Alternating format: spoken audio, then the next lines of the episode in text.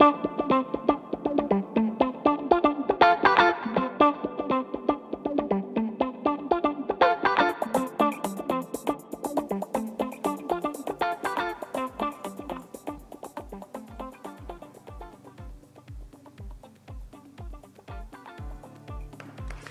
hola, hola, bienvenidos una vez más a The Drag Review.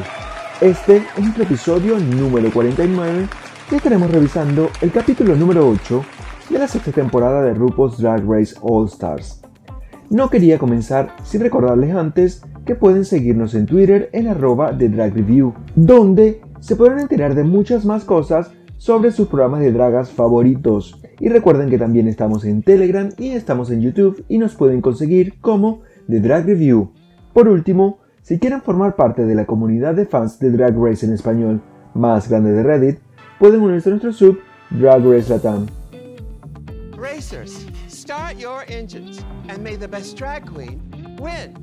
Comenzamos este nuevo capítulo con el regreso de las reinas a la sala de trabajo, luego de la anticipada eliminación de Jan, quien al final no se salvó de la eliminación, pues terminó siendo Trinity la que perdió el lip la que la eliminara. Las reinas vuelven al taller y todavía están un poco en shock, diría, con lo que había pasado luego de que Pandora y Jan estuvieran en el bottom y la votación resultara en un empate. Sin duda alguna, las reinas, o por lo menos ninguna de ellas, parecía que se esperaban que esto ocurriera, que hubiera un empate. Por sus reacciones, me parece que este giro en la eliminación pareció tomarlas por sorpresas tanto a ellas como a nosotros, o por lo menos eso fue lo que yo sentí como naturalmente en el ambiente luego que volvieron a la sala de trabajo. Me parece que en este punto de la competencia pienso yo que las estrategias de eliminación ya no, van a, ya no se van a poner en juego por, por el simple hecho de que al menos que quieras votar a la más fuerte, lo que más les va a convenir a las reinas o lo que más les va a convenir al, grupo como general en, consenso, digamos, es elegir a la que peor track record tenga y nada más. Es decir, van a tener, pienso yo, que basarse en eso para ir eliminando una por una. ¿Por qué? Porque ya está la mayoría en la misma situación. Hay varias que tienen dos wins, hay varias que tienen un win, hay varias que han estado en el bottom, o por lo menos la mayoría están en el bottom. Y entonces pienso que más va a pesar el track record que eh, una estrategia, digamos, de eliminar el amo fuerte, o a menos que obviamente haya alguna que lo quiera hacer, que, que no lo dudo, que pueda haber una, pero sin embargo pienso que más se van a guiar por el tema del track record, por el consenso ese que hay desde más o menos la temporada 2, en donde todas votan por el track record. En este punto, tanto Eureka como Pandora no han ganado ningún reto, por lo que en el caso de ser ellas miembros del bottom en estas semanas o en las semanas siguientes van a ser las principales candidatas a marcharse a su casa porque además que están en el bottom por primera, por segunda, por tercera vez no tienen ninguna victoria y parece que eso está sopesando mucho en, al momento de que las reinas elijan una persona para irse a casa. A la mañana siguiente, las mujeres regresaron al taller de la tía Ruca para esperar las instrucciones de un nuevo reto esta semana. Como siempre, la tía entró al instante a comentarles que en esta semana iban a, iban a jugar el gran maxi reto que todo el mundo siempre espera, el Snatch Game. En este caso, como, como pasa siempre en All Stars, el Snatch Game of Love. Un reto para mí que se ha convertido en un infaltable desde la cuarta temporada y que para mí, para mí la verdad refresca un poco la idea del Snatch Game como tal. Porque vemos que en las temporadas habituales en las temporadas regulares siempre está el mismo Snatch Game, el mismo formato, el, o sea, el, mismo juego temporada tras temporada. Como que esto le da para mí otra vibra y se siente una dinámica un tanto diferente en el show, porque no, no creo que eh, repetirlo y repetirlo tantas veces como que nos va a cansar en algún momento y nos va, nos va a aburrir, sí. En definitiva nos, nos va a aburrir uno de los retos más icónicos de, de la franquicia.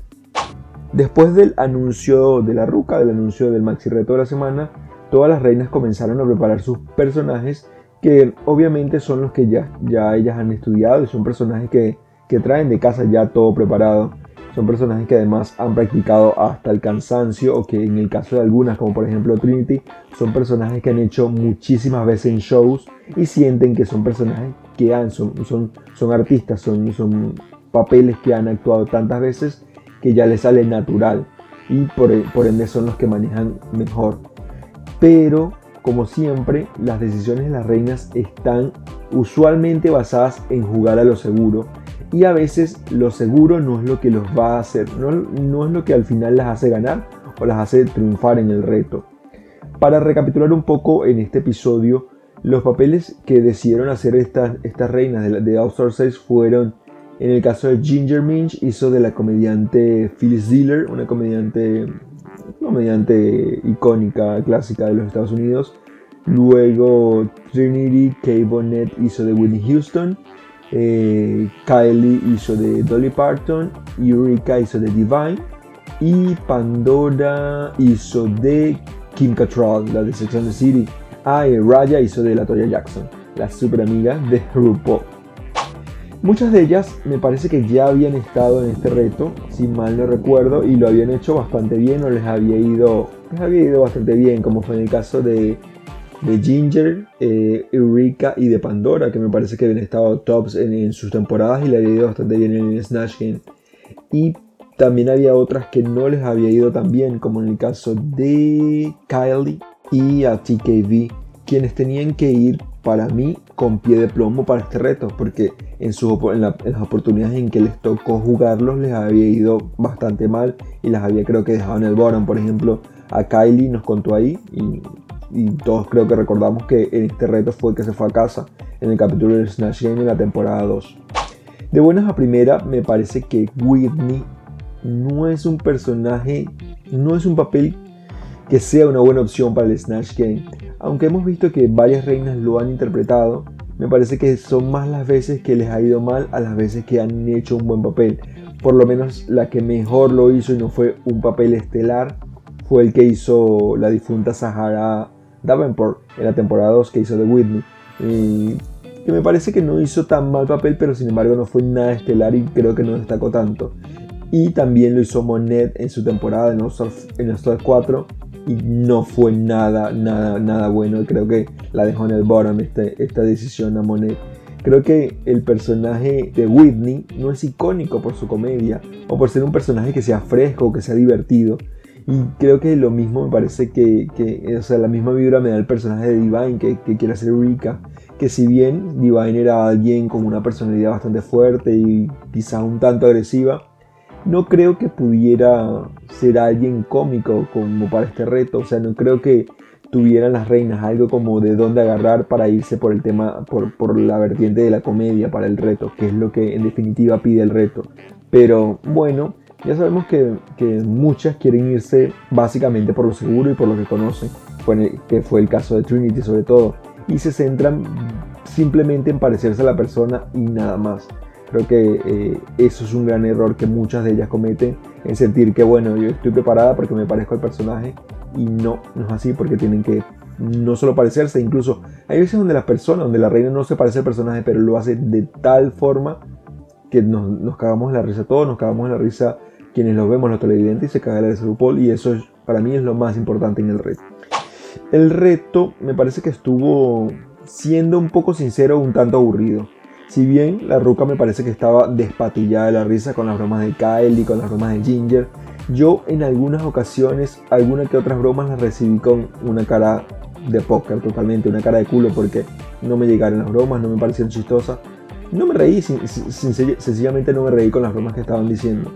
Y aunque siempre, siempre que veo a Sheehan Jackson en mi pantalla se me alegra el día, Pienso que las bromas en este Snatch Game no estuvieron tan divertidas y me pareció incluso un poco aburrido. Aunque, aunque debo aclarar que a Phyllis, Phyllis eh, la que hizo Ginger, Phyllis, ahora no recuerdo el apellido, Phyllis Diller, la que hizo Ginger Min, no la conocía de antes, no me, no, o sea, no tenía ningún referente de ella y de su comedia, y quizás por eso mi sesgo en cuanto a su comedia estuvo presente. Tengo que admitir que que, estuvo, me parece que fue bastante rápida Ginger con la comedia que usó y me parece que por eso fue la respuesta de RuPaul tan, tan hilarante, porque el tipo estaba recibiendo muy bien la referencia de Phyllis y la estaba, o, sea, estaba captando muy bien todo y las bromas le daban muchísima risa. También me parece que Kylie, debo admitirlo, se lució bastante con este, con el personaje de Lily Parton. Era algo que no me esperaba de, de Kylie porque lo que habíamos visto de ella fue bastante stiff, bastante tieso, digamos, no fue un personaje que ella hizo en su temporada Lady Gaga, no fue un personaje que diera risa, que fuera cómico ni nada, simplemente trató de parecerse lo más posible a ella y decir una que otra frase icónica. Me parece que Kylie mm, lo hizo parecer sencillo, estuvo además bastante acertada con las bromas, con las respuestas y creo que con los tiempos, no sé, los tiempos en que dejaba entre una broma y otra me parecieron que fueron correctos. Y para mí creo que eso le habría dado la victoria en este, en este reto. Si bien Ginger lo hizo muy bien también, pienso que es algo que ya hemos visto en ella, me parece que es algo que sabemos que Ginger puede hacer y Kylie en este caso nos sorprendió. Por otra parte, la que también me ha sorprendido mucho es Raya, quien la verdad no sabía que, que se le daba también la comedia. No, quizás no la, no la habíamos visto antes haciendo comedia y por eso no lo sabíamos. Por lo menos yo me sorprendí bastante con, con, con el desempeño que tuvo Raya en este capítulo, en este reto. Creo que hizo un trabajo muy bueno y, y si me preguntan, no sé, si me preguntan mi top 3 de este episodio, de este reto, creo que serían eh, Kylie, Raya y Ginger. Creo que, creo que fueron las mejores y las que, las que en realidad se comieron, digamos, el reto. Ahora, las que me gustaron menos o las que me gustaron poco nada fueron obviamente Divine, el personaje de Eureka, King Cattrall, el de Pandora y Whitney Houston obviamente.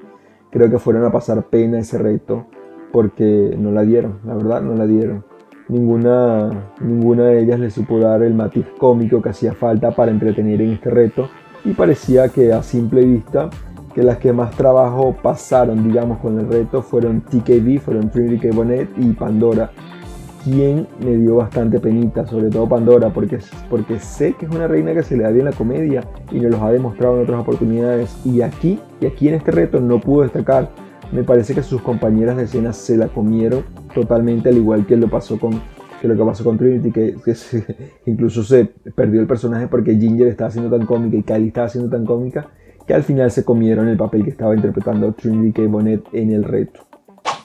Al día siguiente, todas volvieron a la sala de trabajo, al taller, a prepararse para la pasarela, que en este capítulo iba a estar engalanada con el jurado compuesto por Michelle Visage, Carson Presley y la mamá de Beyoncé, Christina Knowles. Los jueces, como siempre, iban a evaluar el maxi reto del capítulo y además iban a evaluar los looks que en este capítulo debían estar dentro de la categoría Pop Art.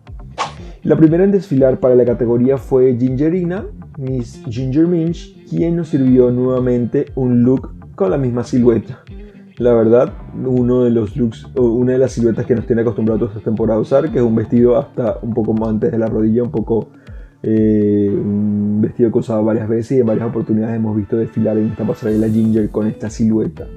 Creo que este look tenía un color y un estampado al menos diferente. No era la misma silueta, pero con el color y el estampado lo hacían un poco diferente.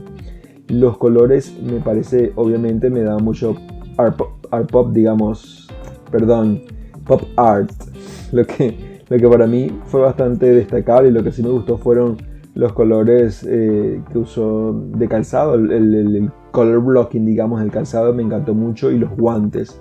Y eh, su cara estampada por todo el vestido me pareció una idea bastante interesante y me pareció muy lindo. Pero odié su peluca de Foami, como odié todas las pelucas de Foami que vimos en Drag Race Down Under. Después de Ginger desfiló Kylie Sonic Love con un vestido más a la Jessica Rabbit y me parece que esa fue la referencia que ella nos dijo ahí en el episodio. Este look le quedaba increíble, el vestido como siempre le quedaba impecable, le quedaba precioso. Creo que Kylie quiso jugar un poco más con, no sé, al safe con este look y nos dio una linda silueta con los colores, unos colores digamos clásicos del pop art y además lo acompañó con una especie de chal como de, no sé, abrigo, no sé, una boa, creo yo, amarilla que me pareció preciosa, espectacular y cuando se dio la vuelta, el gran reveal de la raja que nos dejó a todos boquiabiertos. Un look eh, simplemente sencillo, creo yo, pero efectivo. Me parece que esto fue lo que nos regaló Miss Kylie esta noche. Algo simple, pero bastante efectivo. Luego de Kylie vino Eureka a darnos lo mismo que nos sirvió Ginger, la verdad que fue para mí lo mismo, un vestido hasta la rodilla con un estampado con su cara al estilo pop art, que parece que es el único estilo pop art que conocen, el de Andy Warhol. Pero bueno, creo que todos usaron la misma referencia. A estas alturas me parece que nadie conoce otra cosa pop art diferente que no sea Andy Warhol. Aunque tampoco me pareció un buen look este que usó Rika, me parece que lo sirvió bastante bien, pero me quedó faltando un poco en el tema de versatilidad, porque la verdad que para mí me ponen este look al lado del de Ginger y creo que soy como el meme de The Office. They are the same picture. No veo ninguna diferencia. La siguiente en desfilar fue Pandora Box, quien pecó en hacer la misma silueta que hizo el resto, pero obviamente no critico la silueta como tal. Yo sé que en Ginger es algo repetitivo, en Eureka no lo hemos visto tanto, pero se parece al de Ginger, pero es una silueta que era una silueta, de, eh, digamos, eh, basada en una moda de esa época. Pero lo, que critico es que se parecía mucho en cuanto a los vestidos. Eureka y Ginger, en cambio Pandora hizo la misma silueta, pero el look no se parecía tanto, no tenía el mismo estilismo, no tenía los mismos detalles que, tenía, que sí tenían el de Eureka y el de Ginger. Creo que Pandora logró mucho más con este look, lo, elevó mucho más y acompañó además su look con una capa que tenía así un estampado pop art lleno de su cara, pareció el que habían usado las otras, pero no era el vestido en este caso, era una capa, como sí, una capa era lo que tenía encima, que me pareció un buen detalle, se veía muy lindo, además era en contraposición a un vestido eh, sencillo que tenía un color muy lindo, como un amarillo, no sé, fosforescente, fluorescente, algo así, y con un corte como el corte que tenía en Ginger Rica, muy a lo mode, pero me parece que lo supo engalanar o lo supo elevar con ese, con ese chaleco que tenía, con esa capa que tenía eh, arriba. Además usó una caja como en forma de bolso que me encantó, que decía Box como, como su, su apellido. Y el Fascinator de la cabeza también me parece que mejoraron mucho el look y lo elevaron muchísimo más. Creo que la Pandorita se veía impecable. De verdad me gustó mucho el look de Pandora. Después de Miss Pandy vino Raya O'Hara con uno de los looks menos pop art de toda la noche. Para mí, eso que tenía Raya era un simple jumpsuit con dos o tres cosas que, estaban impresas, que parecía que estuvieran impresas en papel y nada más. Su pasarela, como siempre, fue exquisita, pero creo que el look no cumplía con la categoría. Ese, ese abrigo morado que tenía Raya, la verdad, que lo quiero para mí. Raya, por favor, mándala a mi dirección, please. Después te la mando por DMs. Por último vino Miss Trinity K. Bonnet con lo que yo considero el mejor look de la noche. Fue para mí un gran look, una muy buena silueta, además muy diferente a todas las que habíamos visto antes y además no se encasilló en lo básico que las otras sí hicieron para hacer referencia al pop art. Creo que Trinity nos sirvió un mensaje reivindicativo, además nos sirvió piernas y nos sirvió un lookazo esta noche. Me parece que fue un look excelente. Amé además su make-up porque me pareció de las pocas o quizás de la única que incluyó el pop art en su maquillaje y se dio algunos pincelazos como, como esos, esas pinturas que usualmente vemos eh, de cosas pop art. Y gracias a todos los dioses Trinity no, no, no imprimió su cara en el vestido porque si no íbamos a estar repitiendo una y otra vez lo mismo. Después de terminar la pasarela, las reinas recibieron las críticas del jurado por su maxi reto y por sus looks. Unas críticas que a mi parecer estuvieron bastante acordes, estuvieron, sí, estuvieron bastante bien y creo que, que fueron unas críticas bastante eh, concisas y bastante directas. Al final de la deliberación, la tía Rukoula le dio el win a Ginger y el bottom 2 estuvo compuesto por Trinity K. Bonnet y Pandora Box, quienes sin duda alguna fueron las peores en el reto, como ya les había dicho antes. Yo en particular habría añadido a Eureka a este grupo porque la verdad que no me dio vida con su reto y eh, con su reto en el, en Snatch Game y en la pasarela me parece que no levantó el evento, me parece que nos dejó a todos down con ese look. Después de esto, todas las reinas eh, se fueron al talk a conversar y escuchar lo que siempre hacen, a, escuchar qué tenían para decir las chicas del Bottom 2. Aunque todavía Pandora me parece que podía dar algunas patadas antes de ahogarse, creo que no iba a poder convencer a sus compañeras de quedarse una semana más en la competencia. ¿Por qué? Básicamente porque su track record estaba, no sé, estaba perdido. No, no, no tenía nada que ofrecer en track record y por el relacionamiento que tenía con las otras reinas también tenía poco que ofrecer porque me parece que ha estado toda esta temporada muy metida en su cabeza y no, no ha hecho buenas relaciones, no ha hecho vínculos con las demás reinas. Así que creo que no tuvo mucho que decir Pandora. Además, a Trinity se le notaba mucho más segura y estaba más confiada en su track record y por ende no creía que le iban a echar en este capítulo o al menos que fuera por simple estrategia. Me parece que, que por eso Trinity se notaba tan segura y sabía que que tenía que, o sea, sabía lo que tenía que decir para quedarse una semana más y no se, no se iba a forzar por, eh, no sé, por agradar a Ginger que había ganado o agradar al resto de las reinas que habían quedado safe. Después de las votaciones, todas las reinas volvieron al main stage y conocimos a nuestra lip sync assassin de la noche, nuestra lip sync assassin del capítulo que fue Heidi and Closet. Heidi se enfrentó a Ginger en un lip sync por sus legados con la canción de Sheena Easton, Sugar Walls. Ambas me parece que tornaron esta canción, que es un tanto sexy, no sé, una canción provocadora, la tornaron en algo más cómico y algo como más juguetón. Creo que Ginger se llevó todos los ojos sobre ellas desde el momento en que Heidi se le cayó el moño ese que tenía horrendo, que por suerte se le cayó porque la verdad no sé cómo iba a aguantar todo el sync haciéndolo con él aunque eh, tenía un reveal, sé que tenía un reveal, pero no me parece que, fuera muy bueno. Creo que ambas hicieron un buen trabajo, pero al final la victoria sin duda era, la, era para Ginger, quien sin mucho pensarlo y sin muchas explicaciones eliminó a Miss Pandy finalmente. Lástima porque Pandora había tenido un largo camino en esta temporada y ninguna victoria. Pero creo que la verdad Pandora merecía estar de vuelta en la competencia, merecía estar de vuelta en RuPaul's Drag Race. Después de ese All Stars 1, donde la verdad que pasó pena y creo que no salió muy bien de él mentalmente, sobre todo, por, todo lo que pasó en él y por, todos los problemas que tuvo. La verdad que, que grande que Pandora haya llegado hasta, hasta este episodio. Lástima que no haya podido ganar ningún reto hasta ahora, desde, en todas las temporadas que ha participado pero bueno, al menos yo estoy feliz por haberla visto otra vez en la competencia y por, eh, apreciar un poco más de su arte. En fin, ahora cuéntenme ustedes qué les pareció el episodio de este jueves. ¿Creen que el bottom 2 fue el correcto o habrían cambiado alguna de las reinas por otra que quizás lo hizo peor? O como nosotros, habrían puesto una tercera reina en el bottom y habrían hecho un, un bottom 3. Y para ustedes la eliminada, ¿les parece que aún tenía algo más por dar o, que ya había llegado a su tope quizá? No merecía seguir una semana más. Ahora es tu turno. Por favor, déjanos saber lo que piensas en Twitter escribiendo tus comentarios con el hashtag de Drag Review. Y ya que estás ahí, aprovecha y nos sigues en arroba de Drag que te aseguro no te vas a arrepentir. Ya para terminar, quería agradecerles una vez más por escucharme y por seguir el podcast episodio tras episodio. No me queda más nada que despedirme y pedirles que nos escuchemos en un nuevo episodio de Drag Review. Bye.